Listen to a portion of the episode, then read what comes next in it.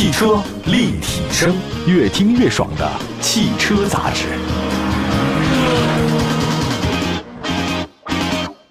各位大家好，欢迎大家关注本期的节目。又到了汽车立体声的时间，分享的一个话题是几年以来呢，七座大空间 SUV 市场呢是特别受关注的。这个我也不太确定是不是二胎、三胎家庭越来越多啊。我本身我觉得国人就喜欢开大车，占用的空间越大啊，资源紧张的情况之下，它的安全感就越多一点。呃，当然七座大 SUV 周末或者假期出行，带着全家人出行是很方便的，能带很多东西，而现在很喜欢露营嘛，对吧？七座的 SUV 啊，跟那个 MPV 还是不太一样的啊。这大家反正对于大七座来是情有独钟。盘点一下国内三十万左右级别的 SUV 有哪些？我来说，你来补充啊。一个呢，我认为丰田汉兰达肯定是首屈一指的。第二个是大众途昂，第三个是别克昂科旗，还有一个福特探险者，这些都是关注度比较高的。嗯，如果你要单从销量来看的话呢，丰田汉兰达应该是遥遥领先。当然，它问题很多，就是很多车主投诉说买了汉兰达以后呢，说车身共振。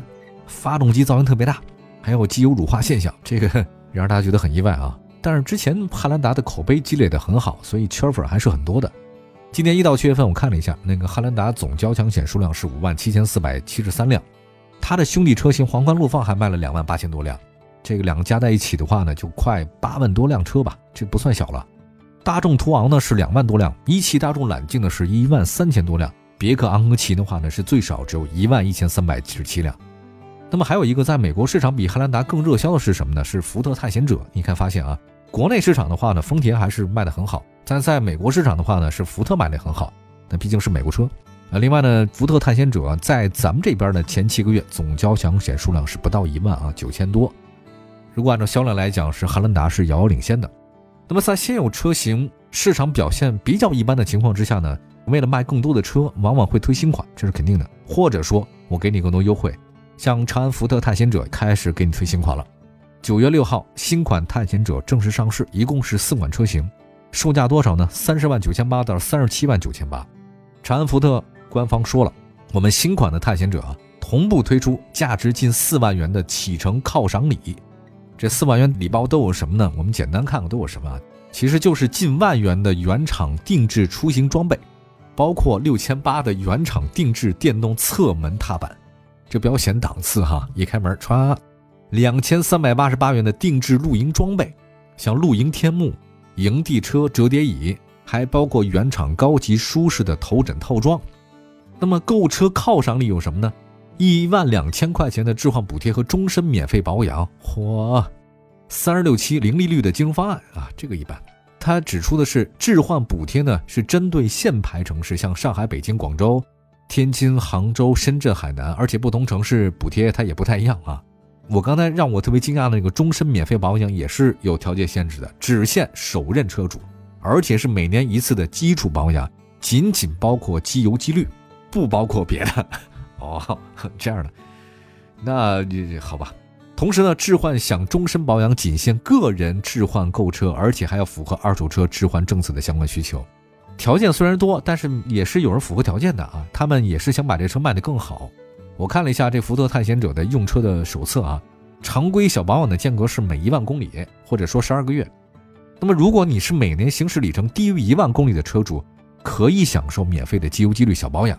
但是如果你每个月你超过一千公里了，那一万多了，更换空调滤芯、空气滤芯、机油滤芯三滤嘛，你得自己掏钱。当然了，你还可以享受六年的免费车机流量啊，三年升级版道路救援，终身免费事故救援，三年或十万公里整车质保，售后零件终身质保等等。那跟保养政策是一样，以上呢都是有这种条件的限制的啊。比如说你六年免费娱乐流量，每个月流量至高是一点二个 G。那说完了官方送的礼包，我们再来看看新款探险者起步价，刚才说到这三十万九千八，那入门级的车型是两驱车。新款大众途昂呢是二十九万五，你要这么比的话，新款探险者还贵一万块钱哈。丰田汉兰达二点零 T 四驱版是三十一万四千八，那么你要是这个价格上来看，新款探险者跟大众途昂还有包括像丰田汉兰达差不多。关注一下它的变速箱嘛，发动机它是二点三 T 发动机加十速自动变速箱好，这个倒还是比较好的。这次呢新款的探险者啊是小改款，外观设计相比老款仅仅是微调。具硬派风格的设计，黑化的中网和 L 型镀铬饰条，车身侧面悬浮式车顶，一条腰线从前轮轮眉啊后方延伸到尾灯，前低后高。车尾呢优化，老款车型的小巧的纵置式的尾灯改为横置了，转向灯加入流水效果，其实流水就是一点一点过去啊，一个小小的小设计吧。贯穿式镀铬啊也有了，换装了全新样式的排气，双边两出排气是菱形设计。车身尺寸方面，新款探险者长呢属五点零六米，宽是二点零零四米，高呢是一点七七八米，轴距是三点零二五米，轴距超三米以上，车身超五米以上，这个车型呢就开着很舒服了。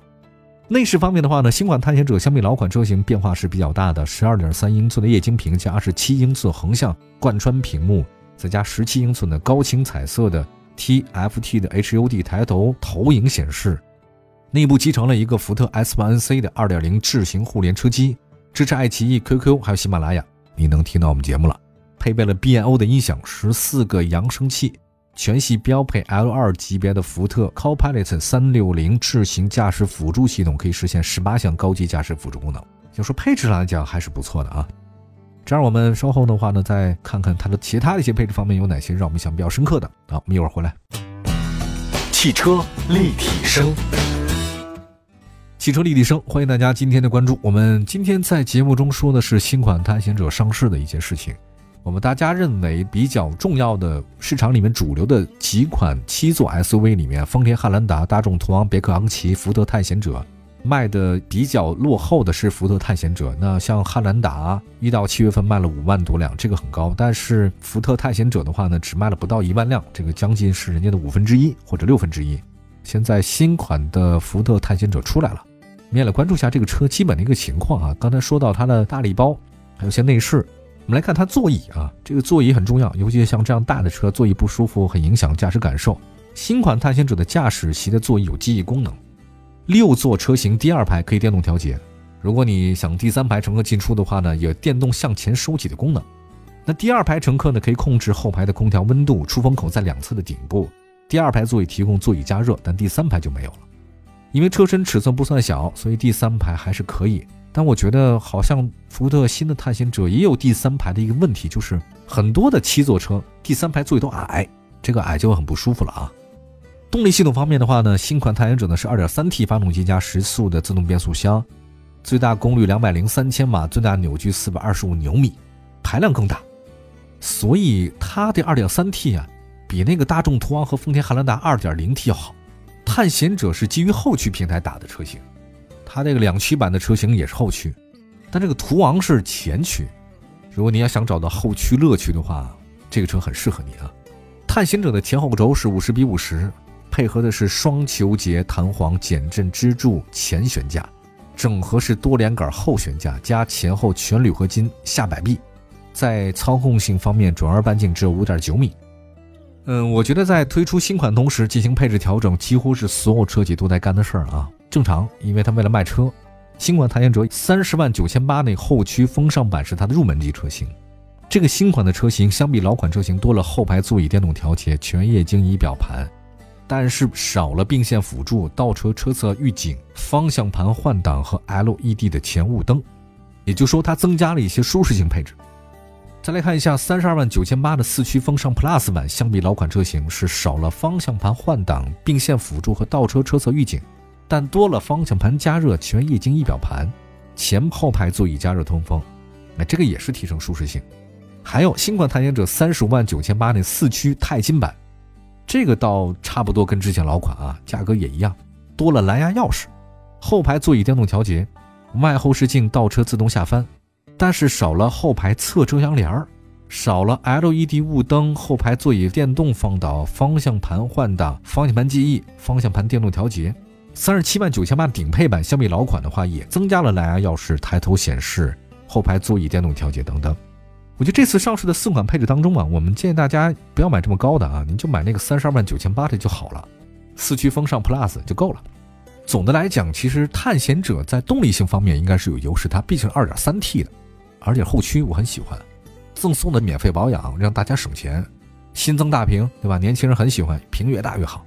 但是我在想一件事儿，就是你光这些有没有用？当然是有用。你说是不是大家能继续选择新款的探险者的理由呢？还是有进一步要提升综合竞争力的地方，我觉得是这样的，不仅仅你的产品定价你得合理，性价比你不输一线，你售后还得更好，质保期得变得更长，你维修成本还要再更低，形象还得做得更好，都不容易。因为福特曾经卖过很好，但后期我也不太明白为什么福特后期变得这么差。那么刚刚上市的新探险者，你要是能提升了服务水平，一年一次的免费机油机滤保养，你能不能打动这么多消费者也不一定，因为很多自主品牌也开始这么干了。你要免费保养政策，看齐雷克萨斯混动，那你才是更好的。但现在好像福特探险者还做不到，毕竟三十多万的车能选择余地还是很多。福特在品牌上似乎优势不如其他几个啊，当然也拭目以待吧。毕竟是有了新款的车型，希望福特能够满足更多的消费者。喜欢福特的朋友们可以多去看看新探险者。感谢大家收听今天的汽车立体声，祝福各位用车愉快。明天同时间我们节目中不见不散，拜拜。